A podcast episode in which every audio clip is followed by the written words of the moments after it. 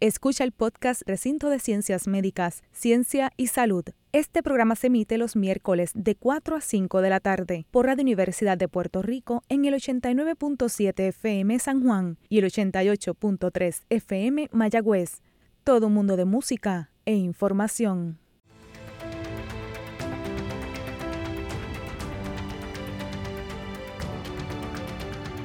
Como anticipo hoy en nuestro programa Recinto de Ciencias Médicas, Ciencia y Salud, estaremos hablando sobre las respuestas de las comunidades a la crisis del COVID-19.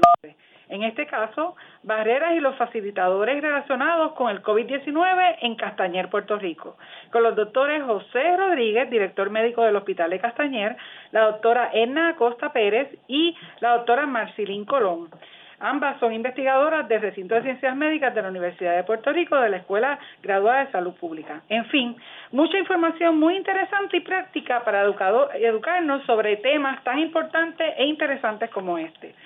Sobre estos temas y muchas otras preguntas vamos a hablarles hoy en el programa Recinto de Ciencias Médicas, Ciencia y Salud.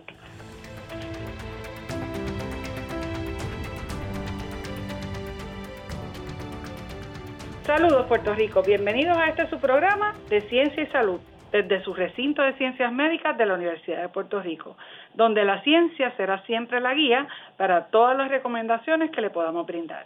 Este y todos los miércoles de 4 a 5 de la tarde estaremos con usted, esperando que esta información tan valiosa les beneficie tanto a usted, nuestro saber escucha, como a los gestores de política pública de salud de nuestro país para que puedan tomar e implementar sus decisiones de salud basadas en la ciencia. Usted nos está escuchando por Radio Universidad WRTU 89.7 FM en San Juan y 88.3 FM en Mayagüez. Y recuerde que nos pueden seguir también por Facebook en Radio Universidad de Puerto Rico, donde gustosamente podemos aclarar sus dudas en los próximos programas. Esta será su oportunidad para estar al día con los temas relacionados a la ciencia y la salud. En este su programa, Recinto de Ciencias Médicas, Ciencia y Salud. Les habla la doctora Elba Cecilia Díaz Toro, prostodoncista, catedrática y directora del Departamento de Ciencias Restaurativas de la Escuela de Medicina Dental. Y como todos los miércoles me acompañan diferentes profesionales de la salud, investigadores y gestores de política pública de salud para lograr traducir en arroz y habichuela la información de salud que es tan importante para usted. Hoy nos acompañan como invitados del Hospital de Castañer, su director médico, el doctor José Rodríguez. Muchas, muchas buenas tardes y gracias por estar con nosotros. un placer estar aquí con ustedes. Del proyecto Puerto Rico SEAL en Castañer, eh, la doctora Edna Acosta Pérez, quien es también doctora en Psicología Social y Comunitaria, de la Escuela de Salud Pública, graduada de Salud Pública de Recinto de Ciencias Médicas de la Universidad de Puerto Rico y también dirige muchos otros proyectos de investigación, todos, ¿verdad?, en, el, en, el, en la fila en la línea de lo que sería alcance comunitario. Esa es como la parte fuerte de la doctora. También está con nosotros la doctora Marcelín Colón, catedrática asociada y coordinadora de maestría en educación en salud del Departamento de Ciencias Sociales de la Escuela Graduada de Salud Pública.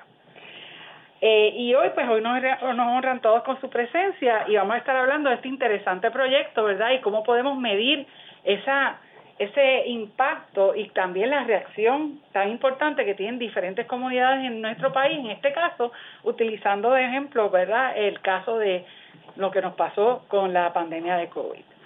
Este, así que Buenas, buenas tardes a los dos y muchas gracias a los tres y muchas gracias por estar con nosotros. Vamos a hablar un poco de, doctor, para que las personas que nos están escuchando, que no todos conocen todas las áreas de la isla y, y su área específico, ¿verdad? Que es la, la región de Castañer, que es algo tan es bien singular para decir, aparte de preciosa. Háblenos un poco de esta, dónde está ubicada y, qué es lo que ha pasado con esa. Sí, el Hospital Castañel es un centro 330 que recibe fondos federales y está el hospital como tal está localizado en plena montaña. El hospital está en terreno del área, la montaña que está al frente es Yauco, la montaña que está atrás es Junta y la que está en, el lado derecho es Maricao. Sabemos que estamos en plena montaña. Tenemos una oficina, una policlínica en el pueblo de Ajunta y otra policlínica en el pueblo de Jayuya. Ahí somos centros especializados en medicina primaria. Lo que queremos es evitar que la gente se enferme y aquellos que se enferman, pues evitar que tengan complicaciones para que estén lo más saludables posible. O sea, estamos lejos de San Juan, lejos de Ponce, lejos de Mayagüez y lejos de Arecibo. Por eso es que tenemos un hospital primario que tiene todas las facilidades, sala de emergencia, ambulancia, helipuerto, placa, laboratorio, farmacia, sonograma, mamografía. Tenemos un centro primario especializado allá en la montaña y participamos con las escuelas de salud pública, con los estudiantes, las escuelas de medicina, en algún momento esperamos que dental también, o sea, que, que, tenemos de todo lo que sea primario allá. Y nosotros cubrimos los pacientes principales son de trabajadores agrícolas, son trabajadores que, que trabajan en el café, en los guineos, cogiendo guineos, la china, o sea, es en la agricultura la mayoría de los pacientes que nosotros atendemos. Y es importante que los radioescuchas sepan que estos centros 30 que son de salud primaria, pues tienen sus poblaciones, ¿verdad?, como principales que atienden. Y obviamente sus servicios van a estar basados muchos también en esas poblaciones y las necesidades específicas que trae ese tipo de trabajo que hacen estas poblaciones. En este caso usted nos está indicando que la gran mayoría son agricultores. Así que pues básicamente usted cubre todas las necesidades de, de salud primaria, que lo que, eh, lo que dijo al principio es bien importante, es evitar que este paciente se enferme o mantenerlo saludable o si ya tiene alguna condición tenerla controlada. Este pues eh, lo, el trabajo de un agricultor trae unas condiciones también bien específicas para estas personas y van a estar cubiertas verdad por esa red de usted, que ustedes tienen a través de la montaña con esos centros que usted dijo y eso es bien importante que las personas entiendan que existe en Puerto Rico y que y que se está haciendo, ¿verdad? Con esta con este pensamiento eh, y todo este endamiaje detrás de todo sí, eso. tenemos proyectos para proteger a los agricultores también que, trabajan con pesticidas Exacto. Y, hemos entrenado por la finca y a los agricultores y en los últimos cuatro o cinco años no hemos tenido ningún paciente contaminado, que antes siempre venían durante el año y hace cuatro o cinco años desde que comenzamos con este proyecto no hemos tenido contaminación. O sea, que incluye, por ejemplo, en este caso usted está hablando de salud ocupacional, que están bien de llenos ahí también y toda la parte de, de control de, de, ¿verdad?, de este tipo de pesticidas. Así que pues es bien importante que se sepa que estos centros de 30 pues se enfocan en esas necesidades específicas. ¿Y cómo ustedes comienzan esa vinculación con la Escuela Graduada de Salud Pública, porque yo he tenido experiencias en Castañer, ¿verdad? Anteriormente eh, tuve experiencias como, como centro de cáncer, ¿verdad? Que yo colaboré con ustedes en eso. La escuela también de, de odontología en la parte de tabaquismo, pues intervenimos ayudándolos con el control de uso de tabaco en estas personas, pero ahora este proyecto es bien vinculado directamente con la Escuela Graduada de Salud Pública. ¿Cómo empieza esa, esa relación de ustedes con la Escuela Graduada de Salud Pública? Eh, pues, ¿cómo comenzamos, doctor Rodríguez? La doctora Marcelín Colón aquí Comenzamos con los estudiantes. Comenzamos con los estudiantes hace más de 10 años. Eh, resulta que Castañer siempre ha sido un gran espacio tipo laboratorio para que nuestros estudiantes puedan ir y conocer comunidades rurales eh, y desde la educación en salud y la Escuela de Salud Pública eh, tuvimos la oportunidad con la doctora Lidia Santiago y con la doctora María Borges, anteriormente con la doctora Elba Román de la Escuela de Profesiones de la Salud, de llevar estudiantes para que hicieran avalúos de necesidades y desarrollaran intervenciones educativas con la comunidad de Castañer. Y Castañer siempre ha sido un lugar de puertas abiertas para el recinto, para la educación, para la investigación y para el servicio. Ellos tienen unos espacios para que la gente se pueda quedar, eh, si no necesariamente puedes regresar ese día, en el caso de la maestría, cuando las estudiantes fueron en aquella ocasión, ellas pernoctaron, eh, trabajar en comunidad con todas las incertidumbres y todas las bellezas de, de los diferentes eventos que pueden ocurrir, desde las iglesias en Castañer, llevando intervenciones hasta lugares en la plaza o en diferentes centros comunitarios. Así que empezamos a vincularnos. Ya en el 2017, más reciente, justo antes de María, tocamos puertas para la posibilidad de desarrollar un proyecto piloto eh, para desarrollo de capacidades del personal, de manera que pudiéramos trabajar con el manejo del control eh, y la prevención de enfermedades crónicas entre pacientes con hipertensión, identificados entre los 50 y 64 años.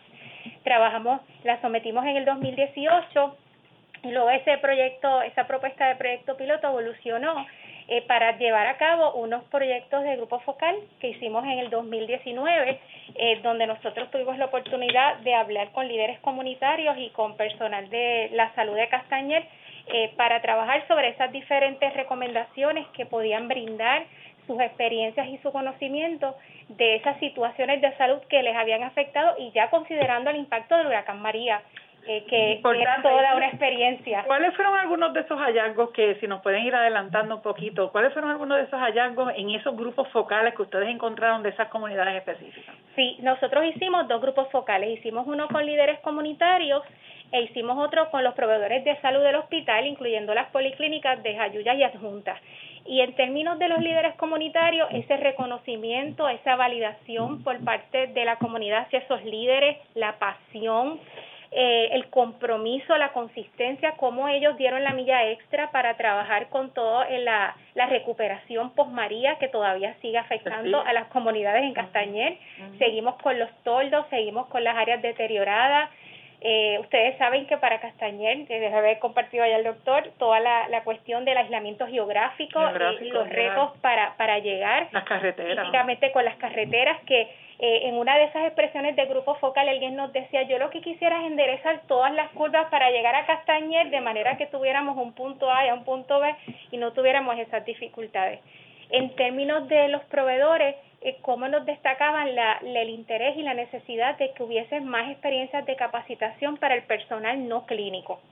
Eh, cómo eh, seguir desarrollando estrategias para dar a conocer y diseminar de una manera más amplia eh, en toda la comunidad los diferentes servicios que ellos tienen disponibles. El manejo de la diversidad ideológica eh, que, y, y, de la diversidad cultural y cultural, porque hay, hay unos choques generacionales en términos de la historia de Castañer y de cómo trabajamos con el concepto de diversidad hoy en día, eh, eh, protegiendo la salud como un derecho humano, respetando las diferencias, todos estos elementos verdad que, que se asocian con competencia cultural también eh, y cómo, son determinantes de la salud. Sí, son eh, eh, determinantes. y eso es bien importante. Y las estrategias de apoyo para los grupos existentes en la comunidad que necesitan seguir adelante con sus trabajos y que a veces, pues, cómo hacemos un pase generacional para que no se pierdan esos esfuerzos y que la gente también deje de trabajar quizás en unos momentos en islas y pueda comunicarse entre ellos y aunar esfuerzos porque hay mucho trabajo de base eh, que podemos seguir eh, aunando esfuerzos con Castañer, que es un centro económico. De, desarrollo social también. Y de desarrollo social. Socioeconómico. Sí, lo es. Y es, yo diría que exacto, que es básicamente es como un núcleo donde todo se encuentra. Y, y, y utilizando otra vez la bandera de salud, ¿verdad? Como algo que nos puede ayudar en, a desarrollarnos inclusive económicamente. este O si no se controla, pues sería lo contrario. Y eso es lo que las personas, de la, los seres humanos, tenemos que empezar a, a, saber de esa integración. Y las microempresas, ellos quieren desarrollar microempresas y tienen ideas también. Y eso nos llevó a que la cajetera mejorara después, hiciéramos otro acuerdo con Migrant Initial Network y a una de las áreas más afectadas, que eran Maricado, que estuvieron casi un año sin luz, esas áreas las empoderáramos y entonces vino el terremoto después. Ay, sí, yo me acuerdo. Y esa gente estaba, ya estaban empoderadas y ya sabían cómo ayudarse entre ellos. O sea, que eso nos Yo me acuerdo que para llevar una, una guagua de mamografía, ah, ah, y no tuvimos que hacer un invento, una curva y poner una tabla. Yo fue una cosa bien espeluznante. Para que pudiera dar la curva la máquina para entonces poder llegar hasta allá. y no cayera por un barranco. Sí, de verdad que eh, eh, eh, se y eso fue eso fue con el centro de cáncer, pero hemos tenido que hacer diferentes este esfuerzos a nivel de la Universidad de Puerto Rico y ustedes para poder lograr, ¿verdad?, esa resiliencia a todo, porque es una detrás de otra, como uno dice, se está levantando de una y vuelve, llega a la otra, y eso, pues, pero no, no, nadie se deja caer, continúa, y eso es algo que logramos a través de ese recinto, la residencia de farmacia, que fueron los estudiantes y también desarrollaron un proyecto para las personas que no saben leer, para las pastillas, cómo tomárselas. Me ayudaron con el de cesación de fumar mucho también. De cesación de fumar. el proyecto este pues nos ayudó, el proyecto inicial. Inicial. Entonces, ¿cómo es que entonces surge específicamente el P, el proyecto Puerto Rico Porque así como surgen caos, surgen estrategias para resurgir de ella. Y es como un proceso natural de la colaboración una colaboración que es sana, que es bidireccional, donde se toma en consideración las necesidades de la investigación, de los estudiantes y las estudiantes y de la comunidad, pues entonces como que resurge todo esto más naturalmente, pudiésemos decir. Así que sale esta invitación de parte de la doctora Vivian Colón y Cintia Pérez para unirnos a un grupo más grande, conocida la Alianza de Vinculación Comunitaria en Respuesta al COVID, o PRCO, que es una invitación de los, ¿verdad? de los centros nacionales de, de Institutos Nacionales de Salud en Estados Unidos, que unen 21 universidades. Así que nosotros somos una de ese grupo de 21 que lo que cuyo objetivo es reducir el impacto del COVID en las poblaciones que se ha visto una una, una, ¿verdad? un impacto desproporcional como son los afroamericanos, los hispanos, este también los estadounidenses ya nativos de Alaska. Y de Puerto Rico se une porque pues nuestra población es latina completamente, la hispana, casi el 100%.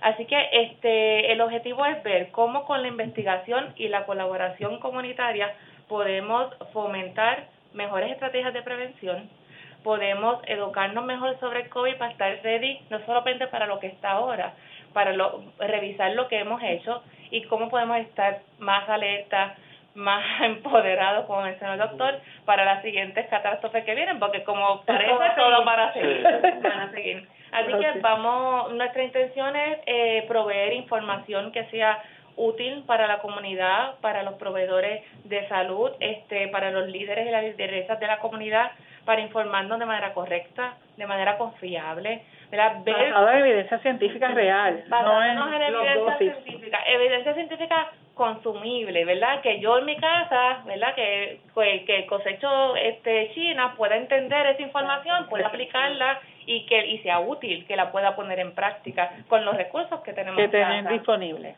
Exacto, y eventualmente también hay una invitación a que se nos unan otros aliados y aliadas de la comunidad para reforzar esas estrategias e, e, implementarlas. De vinculación comunitaria, o sea, que utilizan a la misma vez esa, esa excusa, vamos a ponerlo así, ¿verdad? Para seguir fortaleciendo a, la comunidad con relación a estos vínculos y estas alianzas que ustedes ah, siempre es lo que lo que se quiere lograr. Y así la comunidad no depende principalmente del gobierno, de otras instituciones que llevan a ayudarla. Porque si hubiera dependido de eso para el huracán y para... Estuviéramos todavía que no podía llegar la gente en carretera. Cuando hubo el huracán, la misma gente que tenía equipo para tumbar árboles, iban en grupo, tumbaban los árboles, limpiaban las carreteras, el que tenía máquina limpiaba, o sea, que era es lo mismo que pasó mutuado arriba en, Mameyes con Cosao, que es otro ejemplo que es bien similar a lo que está pasando en Castañer, que ellos ya se apoderaron. Y esa autonomía y autogestión han hecho la diferencia en levantar el país. Definitivamente. Así que como nosotros desde las instituciones universitarias, nosotros recinto, nosotros universidad, nosotros respaldamos esos esfuerzos, desarrollamos esfuerzos de capacitación, desarrollamos propuestas de investigación y servicios que financieramente los puedan apoyar proveemos asistencia técnica y educamos. los estudiantes que practican, que van a hacer, aprenden. También, exacto, es, una, es una, es, simbiótico, como yo digo, es algo que definitivamente es, es, un win-win situation para los dos lados. Y eso es lo que es una buena colaboración, eso es lo que es una muy buena colaboración. ¿Cuáles son los retos que se han enfrentado específicamente en el área de Castañer para lo para controlar, verdad, y enfrentar el COVID? 19. ¿Hay alguna, eh, algo que me pueda decir, doctor, que sea bien específico de su área? Sí, el, reto principal es la distancia, ¿verdad? De, porque si vamos a orientar a la gente, excepto en el poblado, que la gente vive cerca, pero a la vez que salimos del poblado hay una casa aquí, una en una milla, otra en la montaña, otra, en la montaña, otra hay que pasar un río, ¿verdad? Que ese es el reto principal, lo otro la, la parte de, de comunicación, porque allá primero no llegan muchas emisoras de radio, este, la televisión, que ahora está el DirecTV y esas compañías, ¿verdad? Que de satelital. Sí, pero no todo el mundo tiene acceso. Pero no todo el mundo tiene acceso, inclusive hay sitios que no llegan, este, que es difícil porque hay un palo o algo. Este, lo otro, la comunicación de internet, celular. Hay áreas que no hay servicio de celular. Ahora mismo para la cuestión de las escuelas, los estudiantes, usted iba a la carretera de Yauco y había un punto que había internet. Y ahí se paraba todo el mundo. Ahí se paraban los estudiantes con la computadora debajo del palo y los papás alrededor en los carros para evitar la contacto, que ese, que ese era el reto principal. Y la otra es la educación, porque también este hay muchas muchas personas en el área que, de literacia que tienen problemas que no entienden bien, gente mayor que no entienden bien o no saben leer y escribir. Y eso hay que ir con más calma, con más paciencia y, uno no molestarse porque no entiende, porque hay que ir con esa calma, ¿verdad? esa paciencia. Sí, tener esa empatía con esas situaciones que hay. Y eso eso no todo el mundo nace así también. Hay que recursos universales que nos permitan, ¿verdad?, llegar a, a, más cantidad de personas de una manera que nos entiendan, consumible, como decía la doctora. Sí, sí, en arroz y habichuela, como, como es parte de lo que este programa quiere quiere transmitir. Sí, eso es lo que hemos logrado, porque la gente ya sabe. por escrito, quizás tenemos que hacer radionovelas, quizás tenemos que hacer dramas comunitarios, teatro callejero, como hemos practicado en otros cursos como antes, para poder llegar de una manera distinta de una manera que la gente, la gente entienda qué es lo que está pasando. es lo que está pasando? Y vean los riesgos. ¿Qué es lo que ha pasado con lo de las vacunas, con lo de los... Volver a adoptar cosas viejas que antes usábamos y, y dejaron se dejaron de usar no, y en estos lugares es la única forma de comunicación a ver como un, un, altoparlante, claro. Un altoparlante, el vecino, la información que el vecino o la vecina te cuenta, ¿verdad? Los, radios de banda baja o banda alta, no sé, los que son de radio, eso, son, son los, los celulares de muchos de ellos. Eso fue lo que se mantuvieron durante el huracán. Claro. porque no había más nada. No había más nada forma de comunicarse. El hospital aprendió de eso y de todas estas actividades y está haciendo un sistema así pidiendo autorización para tener la comunicación en diferentes áreas. Y tener gente empoderada en diferentes áreas lejanas. uno de los retos este, es el asunto del acceso a la información, no tan solo de la comunidad, sino también del hospital, cómo yo busco esta información para poder tomar mejores decisiones informadas. Así que este proyecto, ¿verdad?, de, de SIU, de vinculación comunitaria, lo que pretende también es ir a esas casas, tocarlo, ¿verdad?, tocar las puertas, hacer preguntas de cómo el, el COVID lo ha estado impactando, de, de sus experiencias, de sus recomendaciones, de cómo atender esto mejor. Eh, tenemos, ¿verdad?, una, una metodología un poco mixta, tanto de datos numéricos como eh, las experiencias cualitativas, ¿verdad? La, verbalización que tiene la comunidad sobre esta información que vamos a estar recopilando tanto de los líderes, de los proveedores, de los miembros pacientes de la comunidad, pero el doctor también allá en, el Castañer están llevando a cabo, bueno, ya terminaron un proceso de estudio de necesidad para actualizar esa información que tal vez te pueda contar los retos que han tenido para poder colectar esa información. Exacto, y con relación a las estrategias que han funcionado para poder colectar esa información. Sí, hay que ir casa por casa recolectar. Entonces el horario de trabajo es medio complicado también porque la gente que trabaja en la agricultura trabaja por la mañana. A las 4 de la mañana. Y entonces están allí a las 4, a las 5 de la mañana están en la finca. Y ya a las 12 cuando el sol está picando pues se salen y se van. Que hemos tenido que cambiarle ese sistema, ¿verdad? Inclusive cuando vamos a orientar eh, hay que orientar cuando cobran, porque cuando van a cobrar ese momento, a las 11 de la mañana que van a cobrar, allí van todos. Van todos. Entonces, porque si van antes, pues no quiere, porque pierdo mi hora de trabajo, pues yo voy allí mientras cobra, le van a dar los cheques, allí se orienta y se educa. Eso es la parte de, de control sensitivity, ¿verdad? Es poder adaptar la, lo que es la salud y los horarios tradicionales que nosotros tenemos de, de brindar salud a los horarios de estos trabajadores que son diferentes. Y algunos hay que llamarlos de noche es la única forma. y, si no hay internet, papel. A papel. no, no, hay break. Llegar a donde está la gente en el momento que la gente está más dispuesta. ¿Y qué pasó con la vacunación de COVID? ¿Cómo fue esa experiencia en Castañer? En Castañer estamos vacunando desde diciembre, porque como somos hospital, nos, nos incluyeron en el primer grupo. Y empezamos a vacunar los trabajadores de la salud y después empezamos a vacunar la comunidad.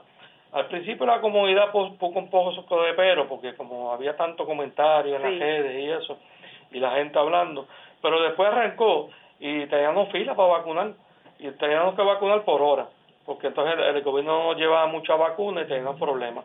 Pero después ERSA nos está enviando vacunas y nos envía las que queramos. Y entonces tenemos las neveras ahora y las podemos coger mil vacunas y guardarlas en la nevera y podemos ¿Y ir vacunando. le proveyó las la, la neveras? La nevera una propuesta que hubo, como que al haber tantos problemas, pues salen propuestas y conseguimos y compramos tres neveras para los tres, para los tres años. Entonces podemos pedir mil vacunas. Y guardarlas, ya tienen Y las tenemos y seguimos, se seguimos vacunando. Y entonces los que no querían, al haber ahora del NID assessment, Y la gente, pues la gente ahora está llamando porque dice, espérate, el hospital está preocupado por nosotros porque nos mandan gente a casa para hablar con nosotros y ver por qué nosotros nos vacunamos y eso. Y entonces pues la gente está llamando. Ahora me llama y me pregunta, ¿qué usted quiere? Que fueron a casa y me recomendaron que me podía poner la vacuna. ¿Me la pongo? Y yo le dije, sí, no, ponte la queremos que te la ponga. O sea que eso nos ayudó. Y nos ayudó a conseguir otra propuesta que ahora lo vamos a ir casa por casa con el mismo equipo a ver si se vacunaron. Y aquellos que no se vacunaron, tratar de convencerlos. Y si se acepta, vamos a ir a vacunar a la casa. Muy bien. Para evitar, para ayudar a la gente, que eso va a ser este, para influenza como para el COVID. Perfecto. El que no pueda venir, vamos a vacunamos. Y hicieron lo mismo con las pruebas de COVID. Con las pruebas de COVID las tenemos prácticamente desde el principio. Desde el principio. A través de la alianza, la asociación y el Departamento de Salud también, que tenían una máquina que no la querían en Aguadilla y la, la secretaria interina, me dijo, ¿ustedes la quieren? Pues claro. la cogimos, entonces nos dieron en el, laboratorio está todo PCR. Cuando estaba el PCR que había que esperar cuatro días, cinco días, pues nosotros teníamos un PCR de 15 minutos. Porque estaba ahí. Que estaba allí, nos dieron la máquina, nos dieron el equipo, compramos el, los, los, los reactivos, y entonces hacíamos PCR. Cuando nadie tenía PCR, pues nosotros teníamos PCR. Muy bien. Pues eso es, es parte, ¿verdad?, de, de, de ese apoderamiento como tal y el, y el entender que, que la salud, pues, de verdad, dicta muchas veces el, el, rumbo a ese desarrollo de una comunidad. Y ahora tenemos clínicas de, de, de Ellos tienen... de PCR. Super. De verdad que Castañera en ese sentido está, eh, está bendecido con tener ese hospital, siempre lo ha estado en ese sentido y, y de verdad que sí es el núcleo de, de desarrollo para esa región. Eh, les agradecemos, ¿verdad? Ya no tenemos que ir a una pausa, así que les agradecemos tanto al doctor José Rodríguez, que es el director médico del Hospital Castañer, la doctora Edna Costa y la doctora Marcelín Colón, que son investigadoras del recinto de ciencias médicas de la Escuela Graduada de Salud Pública, por traernos esta tan valiosa información en este segmento sobre el proyecto Puerto Rico SIL en Castañer, Puerto Rico eh, para pues mejorar y, a y investigar cómo fue esa reacción de, de esa comunidad al COVID-19. Nos vamos a una pausa y regresamos en breve. Continuaremos en un, nuestro segundo segmento hablando sobre este tema tan interesante en breve eh, y continuamos también eh, hablando sobre otras eh, diferentes eh, propuestas o, o, que podrían surgir, surgir de, de estas colaboraciones, que es lo más importante, ¿verdad? Así que en Recinto de Ciencias Médicas, Ciencia y Salud por Radio Universidad regresamos en un minuto con este tema tan interesante y muy educativo. No se lo pierdan.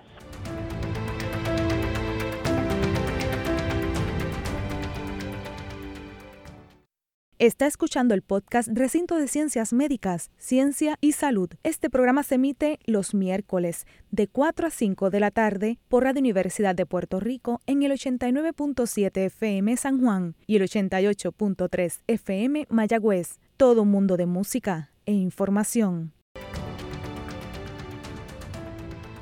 Amigos y amigas, les recordamos que están escuchando el programa Recinto de Ciencias Médicas, Ciencia y Salud en Radio Universidad WRTU 89.7 FM en San Juan y 88.3 FM en Mayagüez. Les habla la doctora Elba Díaz Toro, catedrática de la Escuela de Medicina Dental, y estuve conversando en el primer segmento con los doctores José Rodríguez, director médico de el Hospital de Castañer, la doctora Edna Acosta y la doctora Marcelín Colón, ambas investigadoras de la Escuela Graduada de Salud Pública de Recinto de Ciencias Médicas de la Universidad de Puerto Rico. Y compartieron con nosotros una gran valiosa información sobre el proyecto Puerto Rico CIEL en Castañer. Eh, y ahora nos estarán hablando, ¿verdad?, en este segundo segmento sobre qué papel juegan estas diferentes organizaciones que ellos representan eh, y los retos y las experiencias de esta comunidad para combatir el COVID eh, en Castañer. Una vez más, buenas tardes a todos, gracias por estar con nosotros. Y vamos a hablar un poco de cómo a través de este proyecto, ¿verdad? El Puerto Rico SIL en Castañer, se pueden fortalecer estos servicios que actualmente ya ofrecen, se ofrecen en Castañer. ¿Qué, ventajas traen estos proyectos?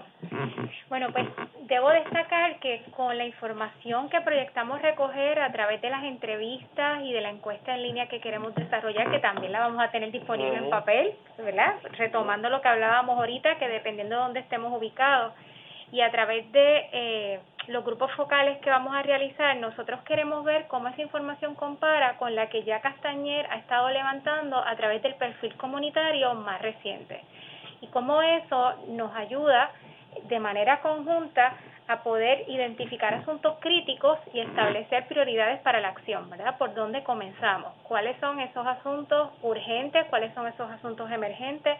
Y cómo eso se puede traducir en justificar unas nuevas propuestas de desarrollo para que podamos seguir capacitando y apoyando el apoderamiento, valga la redundancia, de las diferentes comunidades, porque en Castañer la vida comunitaria es vital, ellos son muy solidarios, ellos se organizan muy bien y ellos han aprendido, como hablábamos anteriormente, a trabajar desde la autodeterminación y la autogestión, a no quedarse de brazos cruzados ante las diferentes situaciones que les pueden estar afectando. Así que esa toma de decisiones para establecimiento de prioridades va a ser vital. A través del proyecto se van a estar adquiriendo unos equipos que Castañer va a poder mantener para futuros usos como unas tablets, eh, se va a estar trabajando con material educativo que se está desarrollando ya a través del PRC, que ellos van a poder adaptar y utilizar de acuerdo a las diferentes necesidades e intereses de las diferentes personas de la comunidad. También se está dando un apoyo eh, para la contratación de personal que pueda eh, ir de, de, casa en casa tocando puertas para obtener esa información y de nuevo llevar ese mensaje de Castañer se preocupa por ti, el recinto de ciencias médicas dice presente, eh, queremos trabajar a favor de tu salud. Eh, estas estrategias basadas en evidencia también que sí la ha estado recopilando nos van a permitir identificar cómo podemos desarrollar intervenciones educativas que tan necesarias son, eh, intervenciones de alcance comunitario que respondan a las necesidades reales de la gente.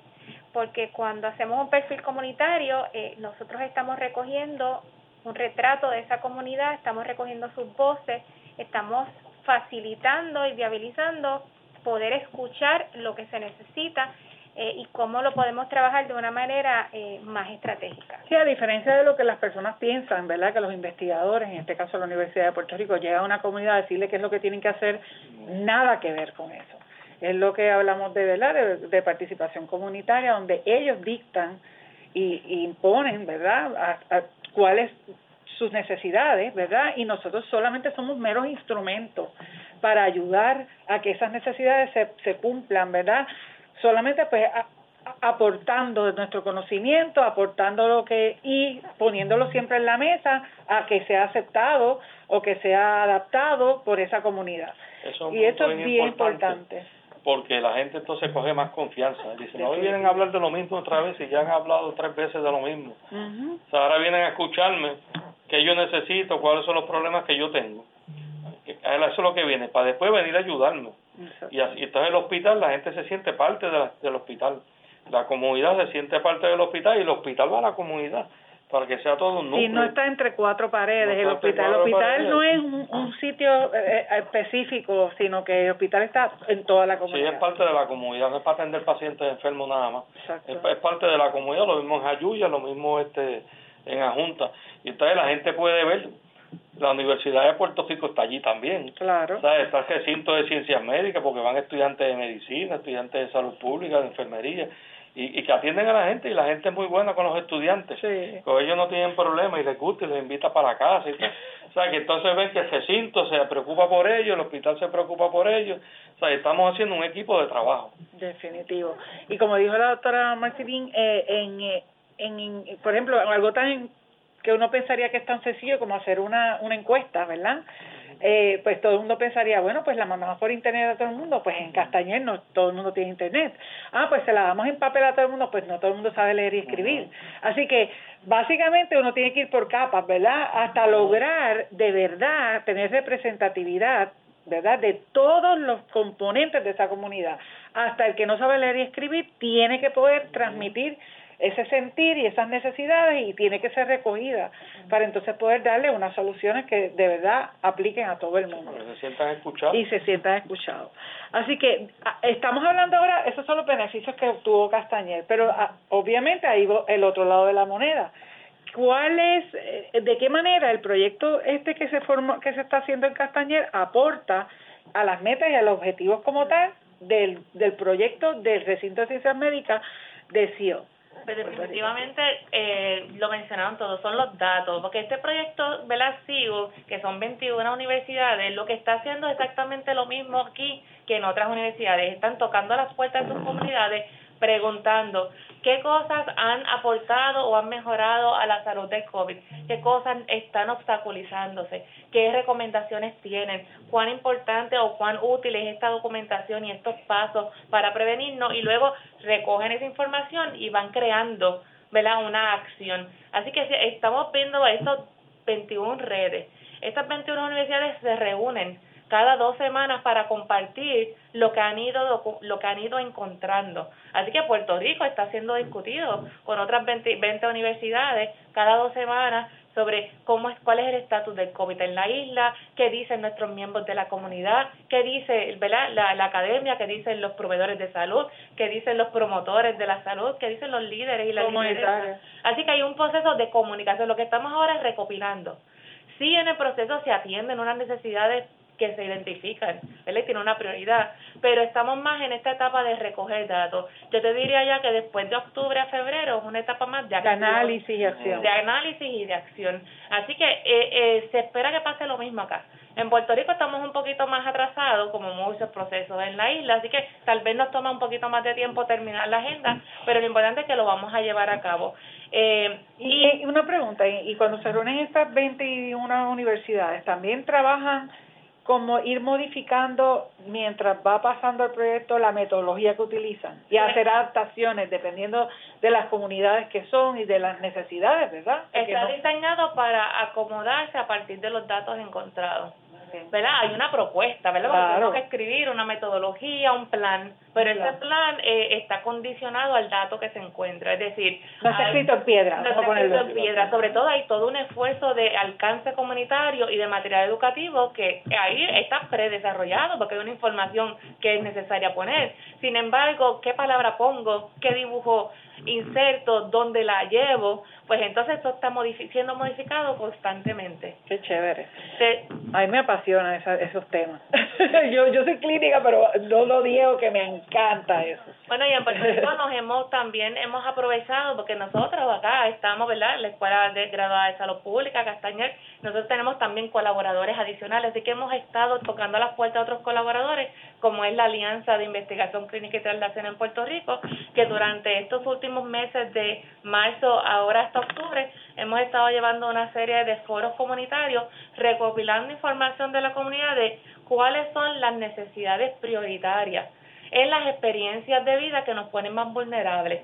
Personas sin hogar, comunidad LGBTQIA, eh, personas con eh, diversidad funcional, las personas migrantes, ¿verdad? Hemos identificado como que estas vulnerabilidades adicionales, más allá del trauma histórico que todo el mundo aquí está viviendo, eh, para recoger esa sensación de en, en qué me concentro.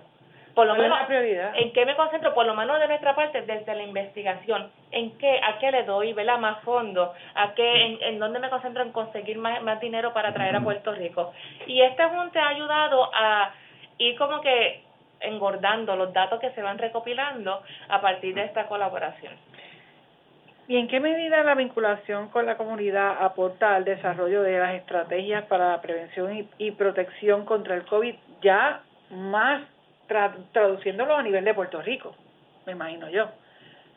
¿Qué, qué, qué, qué, qué nos trae eso?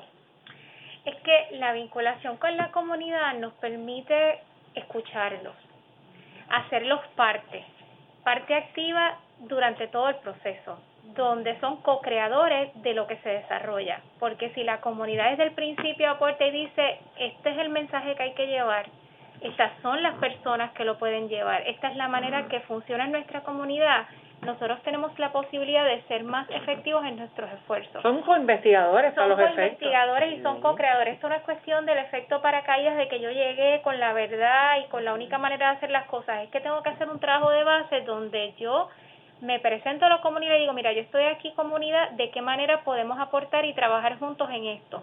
Porque tenemos esta situación y si la y en la medida que esas vinculaciones con la comunidad nos ayudan a reconocer cuáles son esos problemas en los que podemos trabajar juntos, pero también cuáles son esas oportunidades cuáles son esos talentos, esas destrezas, esos recursos con los que la comunidad cuenta, esa, esas alianzas esas asociaciones donde la comunidad dice, no te preocupes porque es que yo tengo a fulano de tal y él tiene... Esos son los perfiles comunitarios. Claro que sí. o sea, esos perfiles comunitarios que contribuyen, definitivamente es una, es una de las mejores herramientas que podemos tener nosotros los investigadores para poder implementar las cosas. Claro, yo puedo hacer un perfil y hacer ese retrato hoy de lo que está ocurriendo y quizás preguntarle hace dos semanas, hace tres semanas, cuál era tu realidad hace un año, cómo tú te has adaptado a todos los cambios por los terremotos y COVID. Pero en esa vinculación comunitaria requiere un esfuerzo sostenido antes de hacer el perfil, durante el perfil y después, del, perfil, porque entonces es que viene el problema de que no podemos ah, no podemos dar la impresión de que vamos a recoger datos, nos los llevamos, publicamos y ya se acabó ahí. Quedó la comunidad. No, esto es un trabajo de que, ok, ¿qué significa esto? ¿Qué implicaciones tiene? ¿Cómo lo vamos a atender juntos? ¿Qué planes vamos a desarrollar de manera colaborativa? Y esa y esa y esa vinculación comunitaria es la que nos lo permite, que requiere tiempo, que requiere esfuerzo, que requiere plan A, plan B, plan C. Y que nos entiendan también lo, nuestro, eh, a nosotros como investigadores, porque por ejemplo yo, una de las cosas que, que yo he encontrado, ¿verdad, Cantazo? Es que a veces yo de verdad hago el compromiso con la comunidad de yo no voy a publicar estos datos, yo no voy a publicar los, los iniciales, los vamos a usar, los vamos a implementar y hasta que yo no tenga datos finales, ¿verdad? De resultado de la implementación, yo no voy a, publicar nada, nada. Para, para que ellos entiendan y se sientan que son parte y que no lo, no, no, no, no lo estamos usando, ¿verdad? Cuando tú vas a publicar entonces esta primera parte, ya después de que, de que todo está implementado y todo está hecho, pasan muchos años a veces, entonces ya, ya te dicen, es que la, los datos son viejos. A nivel de nosotros, te estoy hablando a nivel académico, los datos son viejos. Entonces tienes que hacer esta carta de, de ¿verdad? Básicamente de justificación de si son viejos pero están actuales por y esta es la razón y tiene este este racional detrás de todo. Y nosotros también tenemos que empezar a hacer esos cambios a nivel macro, ¿verdad? A nivel de nosotros mismos para que de verdad este se, se podamos decir que, que estamos siendo correctos, ¿verdad? En lo que hacemos, porque nosotros nos, nos obligan a veces y hay veces que yo esta que está aquí, ha dicho, pues mira, me quedé sin esas dos publicaciones, por ética, como digo yo, por ética no lo voy a publicar, y no, ya no lo voy a publicar. Publico si acaso al final cuando ya ellos sean parte de y, y los pongo como coautores. Y uno y pero académicamente te, te, te hay que buscar otras estrategias. Exacto. Como, es el proceso de validación continua con la comunidad de manera que tú dentro de tu plan de trabajo ya les anticipes eh, yo tengo estos requisitos de publicación y de diseminación que la podemos manejar de esta manera cuando tengamos los primeros datos, los discutimos colaborativamente, nos aseguramos que estamos, todo el mundo está de acuerdo. que estamos interpretando bien, de manera que yo pueda sentirme la confianza de publicar éticamente mientras seguimos trabajando acá. Pero tienes que tenerlo ya en tu plan, porque si no, no puedes detener el progreso. Y por eso por eso es que entonces es importante esa parte educativa, que yo sé que la Escuela de Salud Pública siempre ha sido muy responsable en eso y la universidad como tal, de, de que ellos, eh, eso es lo que yo digo, que ellos son parte investigadores, porque tenemos que enseñarles los procesos de investigación y que ellos sean conscientes de, de que eso es parte de, y que es lo que uno no publica solamente para que esté ahí una publicación, sino para que también esas otras personas lo puedan utilizar para otras comunidades que sean similares y aprendan, ¿verdad? Este, y también para que se valide ese esfuerzo comunitario de una manera, ¿verdad?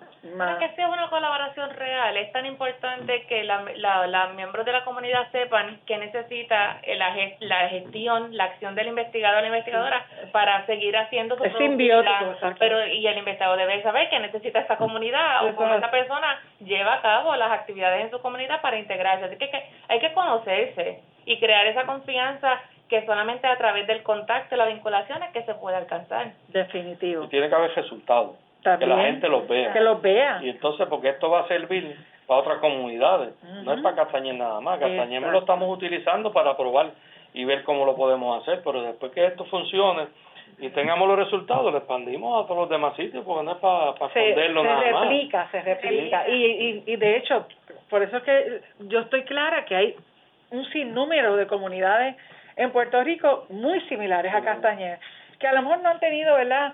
La, la, la, la suerte de tener un hospital en su comunidad, y a lo, pero a lo mejor sí tienen ya la comunidad bien organizada y tienen están empezando a fomentar eso y, y una de las necesidades es que dice aquí hace, aquí hace falta un hospital, ¿verdad? Mm. Y entonces pues ahí empiezan también las colaboraciones para que por ejemplo organizaciones como los Centros 330 pues entonces se muevan y hagan una propuesta en esa en esas comunidades.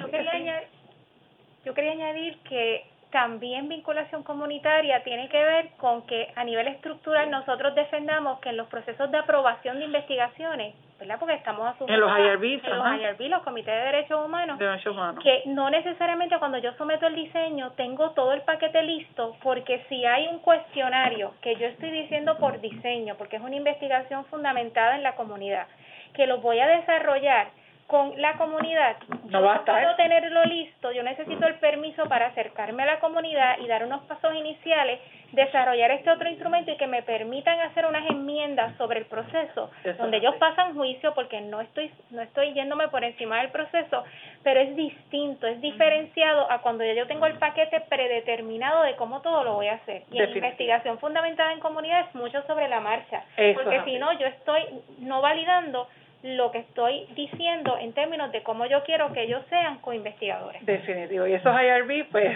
sí, hay que hacerle muchas enmiendas constantes por eso mismo. Y eso pues también coge tiempo y, esfuerzo. Pues, eh, básicamente, eh, algunos de los próximos pasos a seguir. Yo quería añadir que esto nos ha permitido a nosotros, a la misma, la misma institución que tiene una administración nueva ahora, expandirnos porque esto pues nos ha permitido que eh, negociar con Migrant Clinician Network, presentar lo que estamos haciendo, y ellos dicen, y eso ellos pueden salir una idea, mira, pues, yo tengo aquí tanto dinero, podemos usarlo para ir a visitar a la gente a la casa y ver este si le faltan las vacunas, y no solamente la COVID, la influenza, eh, la otra parte de que estamos viviendo ahora gente a trabajar de otro sitio, que viene, entonces le mencionamos lo de la vinculación comunitaria, pues entonces nos dice, pues mira, pues podemos conseguir este dinero para entonces esos, esos que vienen de otro sitio hacer el examen físico, evaluarlo, a ver si están bien, brindarle salud, porque ellos no van no tienen plan médico, y brindarle eso, que no le cueste. Este, lo otro es que hay otro, otro sitio que también que hemos tenido otra opción para lo del COVID, que, que tanto ha sufrido tanta gente, ¿verdad? Con el COVID, que hay una propuesta que estamos solicitando con el estado de, de Washington State, que nos permite que aquellos que han tenido problemas con el COVID, han sufrido el COVID o han tenido algún familiar que se ha puesto y están ansiosos, tienen mucho estrés porque lo dejaron mal, tener una opción de una propuesta que es de artes, de arte, que el paciente o la persona pueda expresar el arte y después hacerlo una competencia o una presentación virtual. O sea, que utilizar el arte para, para un proceso de, de, sanación, de, salud mental. De salud mental. Que eso también, que este proyecto nos ha permitido pensionarlo, qué es lo que estamos haciendo con el proyecto y qué es lo que vamos a buscar. Se nos ha abierto más puertas para que llegue más dinero, para envolver, para hacer más cosas a favor de la gente. Es gratificante cuando tú ves a, a un cuerpo este no necesariamente académico, universitario, eh, tomar las riendas e integrar a su día a día lo que es la recopilación de datos y a partir de esos datos ¿verdad? Llevar a cabo investigaciones adicionales y expandirlo. Porque cuando nosotros nos reunimos con el doctor, le tiene 10 cuentos adicionales de otras ideas, de otras alianzas, así como una arañita, con muchas, con muchas patitas. Y nos sentimos bien orgullosas, ¿verdad? Por eso, porque es como que una, una mecha, pero hacer una explosión en términos de maximizar ese dato que reciben de la comunidad para beneficio de la comunidad. ¿verdad? Así que hay es una infraestructura que se queda. Y, y una forma de, de pensar ya, vamos a ponerlo así, ¿verdad? A nivel organizacional, de, que, de cómo utilizar esos datos a su, a su, a su conveniencia para poder seguir, ¿verdad? Creciendo y, y tener una visión de, de que vas a estar a seguir desarrollándote en muchas otras áreas que obviamente pues como son sabemos que los determinantes sociales de la salud es como tú dices es, es, es una una telaraña gigante pero todo después va a llegar a, a, mejorar la salud de, esa, de esa comunidad. No sé, y esto nos ha permitido uh, generar, eh, identificar que la gente necesita transportación. No hay transportación de carros públicos, no hay guagua, la gente no tiene vehículo.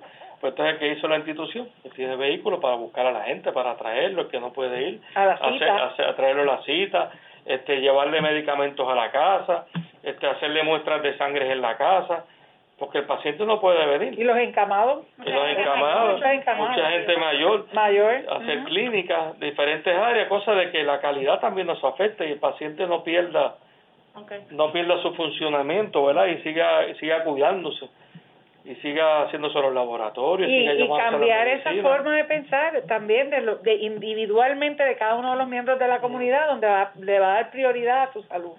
Sí, nosotros teníamos un proyecto de diabetes y, y hacíamos una reunión mensual, una, una colaborativa con el Departamento de Salud y muchas compañías, venían fábricas, venían gente y nos daban charlas.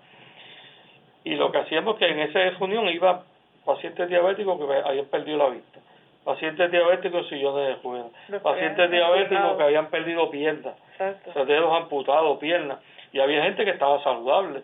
Entonces estaba todo el mundo en la misma reunión y el que está saludable, ¿eh? lo que le yo no quiero. Yo no quiero que me pase eso, ¿verdad? Entonces, entonces cada cual contaba su experiencia. Yo no me cuidé, no me ponía la insulina, no me la tenía quien me la llevara a la casa, no había quien me la pusiera, yo no me hacía laboratorio o el médico que yo tenía en tal sitio nunca me mandaba a hacer nada. Y eso me costó que me quedara ciego o sin una pierna. Y entonces que los demás vean, ¿verdad? Que dentro de lo de ir para ver, que, que los demás vean y se cuiden. Él va a preguntarte, preguntarte hace un ratito que cuáles eran los siguientes pasos. Pues yo diría, pues a primero que darle las gracias a la comunidad Castañer por eh, siempre participar. Vamos a estar tocando sus puertas próximamente para participar de las entrevistas grupales, individuales, así que esperamos acostumbrada colaboración.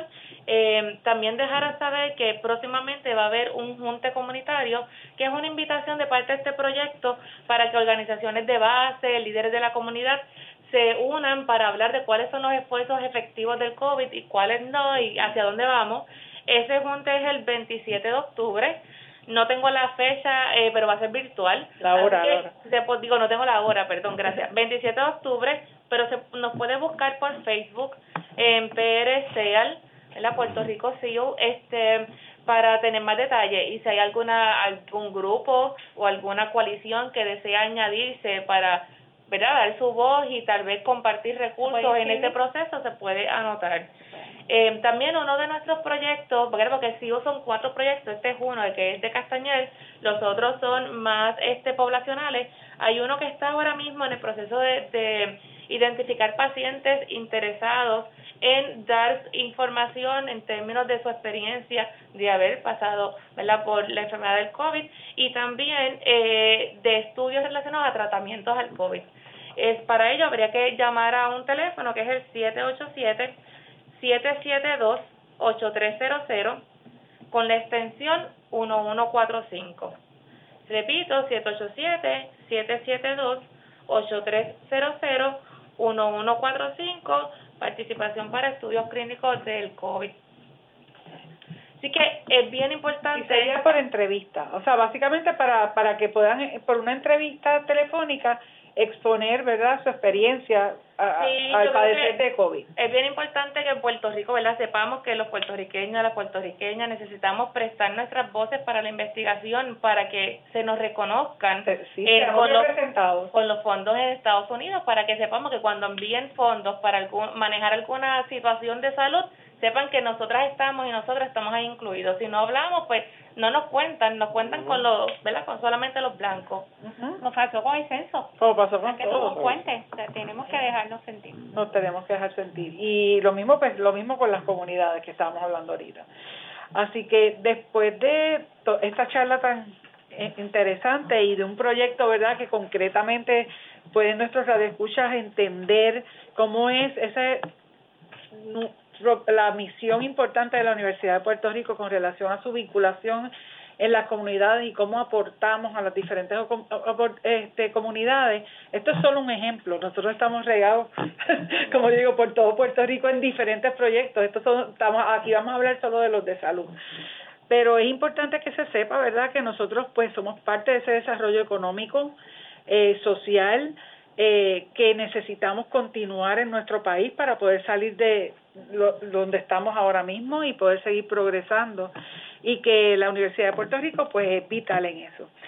Eh, queridos amigas y amigas, ha llegado ya la hora de irnos. Le damos las gracias a nuestros invitados de hoy, al doctor José Rodríguez, director médico del Hospital Castañer, la doctora Enna Costa Pérez y la doctora Marcelín Colón, ambas investigadoras del eh, la Escuela Graduada de Salud Pública de Recinto de Ciencias Médicas de la Universidad de Puerto Rico y su proyecto CIO, que es en Castañer, por sacar de su tiempo y, de sus agendas tan ocupadas, que sabemos que esto siempre está bien ocupada, para educar a nuestros radioescuchas y por tener esta conversación tan amena y tan interesante con nosotros. Agradecemos por su ayuda técnica al señor Neftalí Arroyo en los estudios de Radio Universidad de Puerto Rico y a ustedes les agradecemos su atención e interés por esta hora, que es una inversión en su salud. Recuerden que para sus preguntas o preocupaciones pueden escribirnos a Facebook de Radio Universidad Puerto Rico y nosotros trataremos de contestar sus dudas en los próximos programas. estén atentos a toda la programación que les trae Radio Universidad, que estén bien y sobre todo en salud. Los esperamos el próximo miércoles de 4 a 5 de la tarde con otro interesantísimo tema de mucho beneficio para su salud porque este es su programa y debe ser su lugar de referencia para el conocimiento basado en la ciencia y en la salud. Muy buenas tardes. Cadena Radio Universidad de Puerto Rico les presentó Recinto de Ciencias Médicas, Ciencia y Salud.